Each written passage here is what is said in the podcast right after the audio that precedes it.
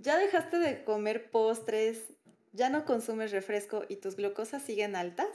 Te voy a explicar por qué. Esto seguramente es porque en tu alimentación diaria sigues consumiendo grandes cantidades de azúcar. Y en el video de hoy te voy a explicar en qué alimentos estás consumiendo azúcares todo el día, todos los días. Para empezar, los azúcares son carbohidratos, así que si tú encuentras alguna información, dependiendo del país de donde venga esa información, vas a encontrar su nombre como carbohidratos, hidratos de carbono o hasta glúcidos. Estamos hablando exactamente lo mismo, son azúcares, son carbohidratos. Al final no importa cuál sea, cuando entre en sangre, normalmente va a entrar como glucosa y eso es lo que realmente requiere tu cuerpo para producción de energía.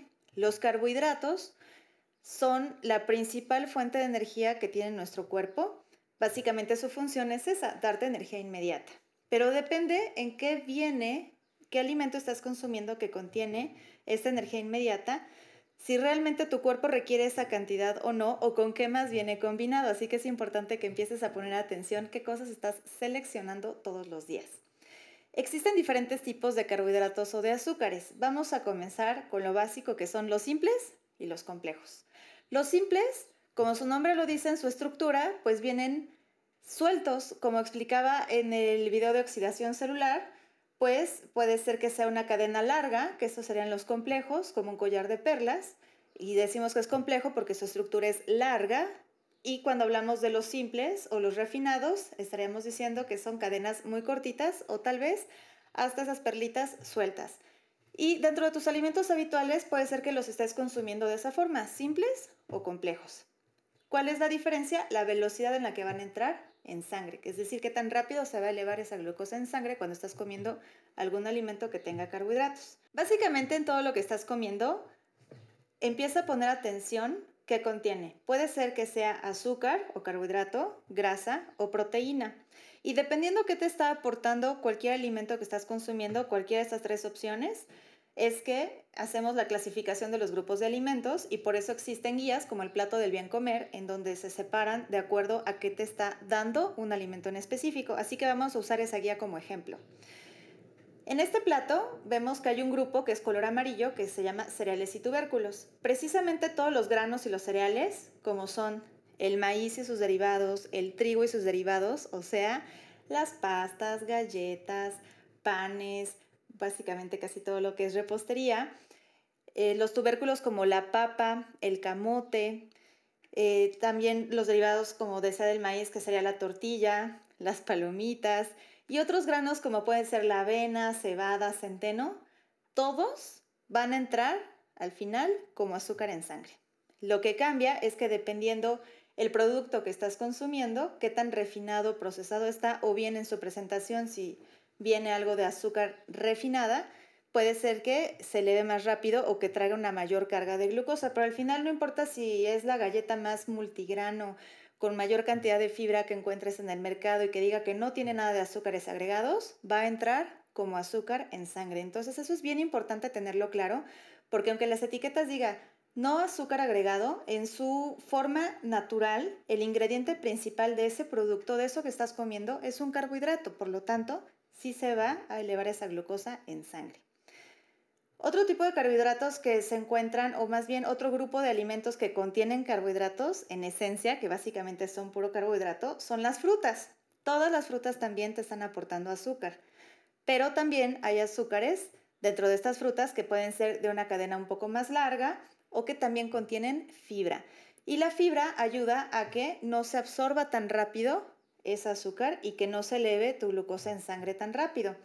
Por eso, dependiendo del tipo de azúcares que contienen las frutas, es que te damos las recomendaciones generalmente de que las frutas tropicales, como pueden ser el plátano, el mango, por ejemplo, la piña, a alguien que tiene problemas constantes de glucosas elevadas, les decimos que no las pueden consumir y que mejor podemos utilizar o preferir otro tipo de frutas que llamamos de bajo índice glicémico. ¿Qué significa esto? El índice glicémico es como una calificación que se le da a los alimentos dependiendo de esa velocidad en la que entra el azúcar en sangre. Y entonces lo que estamos buscando es que consumas alimentos que realmente entren despacio. Recordando ese ejemplo del collar de perlas, Pues básicamente es que consumas alimentos que sean esos collares largos para que se puedan ir desdoblando poco a poco, además de que tengas un buen consumo de fibra en tu dieta habitual, ya que esa fibra va a ayudar a que entren más despacio, lo mismo cuando se combina con algo de grasas, como pueden ser por ejemplo unas semillas, que de eso hablaremos en otro video. Entonces aquí ayuda a que entre poco a poco estas moléculas de glucosa en sangre y sea constante, despacio, más controlado y entonces tus células tengan la oportunidad de utilizarlo como energía y evitar esos picos de azúcar de los que ya hemos hablado en otros videos. También es una realidad que existen muchos productos que aparentemente son saludables, que nos venden en la televisión o en diferentes medios, como si fueran productos que te van a ayudar a mejorar tu salud o que tienen propiedades específicas que te van a ayudar a estar mejor. Pero es importante siempre que tú aprendas a identificar qué es lo que está conteniendo como base. Si es un cereal, te va a, aportar carbohidratos finalmente, dependiendo qué contenga, puede ser que entre más rápido o más despacio en sangre. Y también que aprendas a leer etiquetas nutrimentales, que de eso veremos en otro video, qué puntos debes poner atención para identificar productos más naturales o realmente más saludables. Lo que sí es que en las etiquetas nutrimentales lo primero que tienes que fijarte es de preferencia un producto que no tenga jarabe de maíz de alta fructosa. Ese jarabe de maíz de alta fructosa es un azúcar que es eh, muy refinado y entra muy rápido en sangre y de hecho es adictivo. Entonces por eso es que muchas personas no pueden comer solo uno, ya que a nivel cerebral eso estimula y genera la producción de un neurotransmisor que se llama dopamina, que eso genera una sensación de placer inmediato, pero es temporal. Entonces por eso es esa adicción a comer cosas dulces, que de eso hablaremos también en otro momento, pero lo importante es que al menos si vas a consumir alimentos procesados, busca que no tenga jarabe de maíz de alta fructosa, ya que actualmente existen más de 50 nombres en los cuales se está agregando azúcar a los productos, como puede ser maltodextrinas, fructosa, sacarosa, maltosas, entre otros. Otro tipo de alimento que también contiene azúcares son los lácteos. Por eso está la lactosa. La lactosa es un tipo de azúcar que hay personas que no pueden procesarla porque no tienen la enzima en el intestino que ayuda a desdoblar esa cadena de lactosa y por eso existen esos productos deslactosados. Si tú pruebas una leche entera y una leche deslactosada, todos los productos deslactosados saben más dulces porque este azúcar ya se fraccionó, es decir, le agregan la enzima a ese producto. No es que se lo quiten, eso no se puede hacer. Así que si tú no tienes este problema, si no tienes una intolerancia a la lactosa, puedes consumir lactosa sin ningún problema.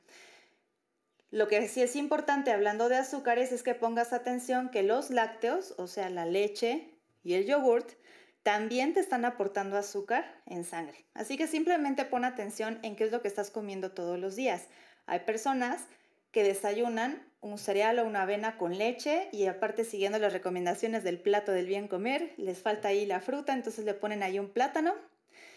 Pero si tú analizas ese desayuno como carbohidratos, grasas o proteínas, te podrás dar cuenta que casi el 90% de lo que está consumiendo en ese desayuno son carbohidratos. Ya dependerá si la leche es entera, que tenga un poquito más de grasa, o si le agregó algo de semillas, pero si solamente es el cereal aunque sea avena, pero puede ser un cereal refinado que trae miel o puede ser otro que trae chocolate. En lugar de la leche a veces puede ser que le pongan yogurt, entonces viene el yogurt con granola, con un montón de fruta. Eso es una bomba de azúcar.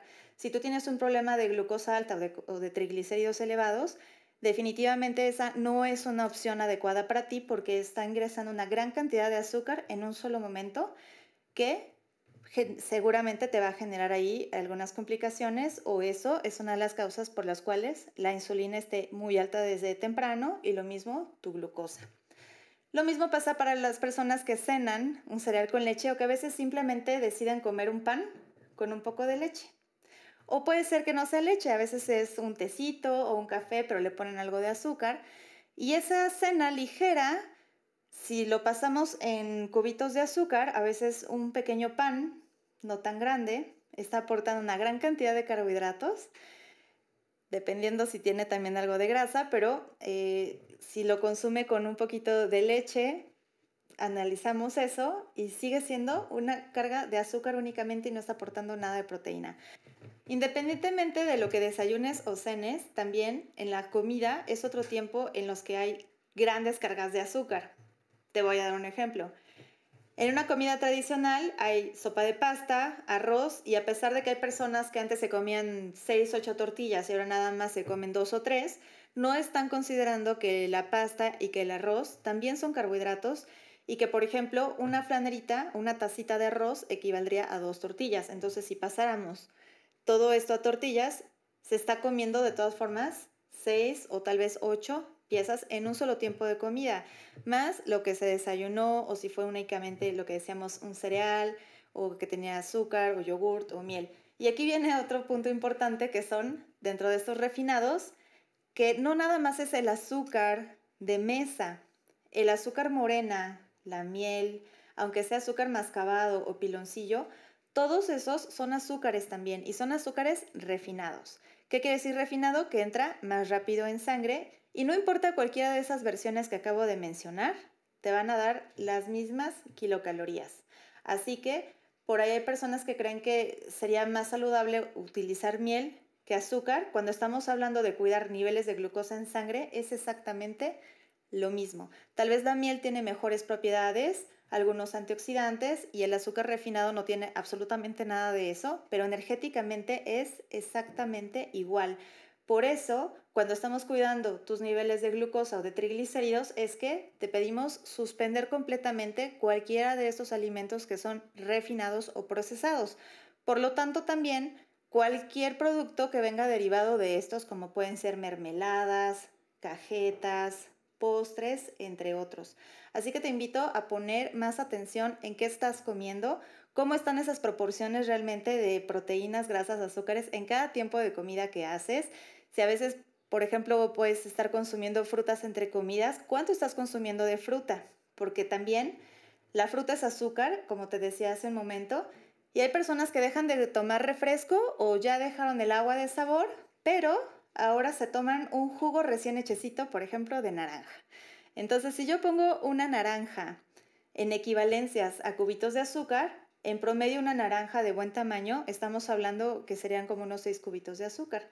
Entonces, si eh, te estás tomando medio litro de jugo de naranja, estamos hablando que te estarías tomando más o menos unos 40, 50 cubitos de azúcar en ese momento. Por lo tanto, tus glucosas o triglicéridos tampoco van a disminuir si estás consumiendo ese exceso de fruta que no se requiere realmente en ese momento. Así que, nuevamente te invito a poner más atención en todo esto que estás consumiendo es importante que aprendas realmente cuánto necesitas de consumo de carbohidratos porque depende también de tu actividad física o si estás en trabajo de oficina todo el día. De eso depende también cuánto se puede distribuir durante el día para que te mantengas en excelentes condiciones y que tu glucosa se mantenga siempre estable.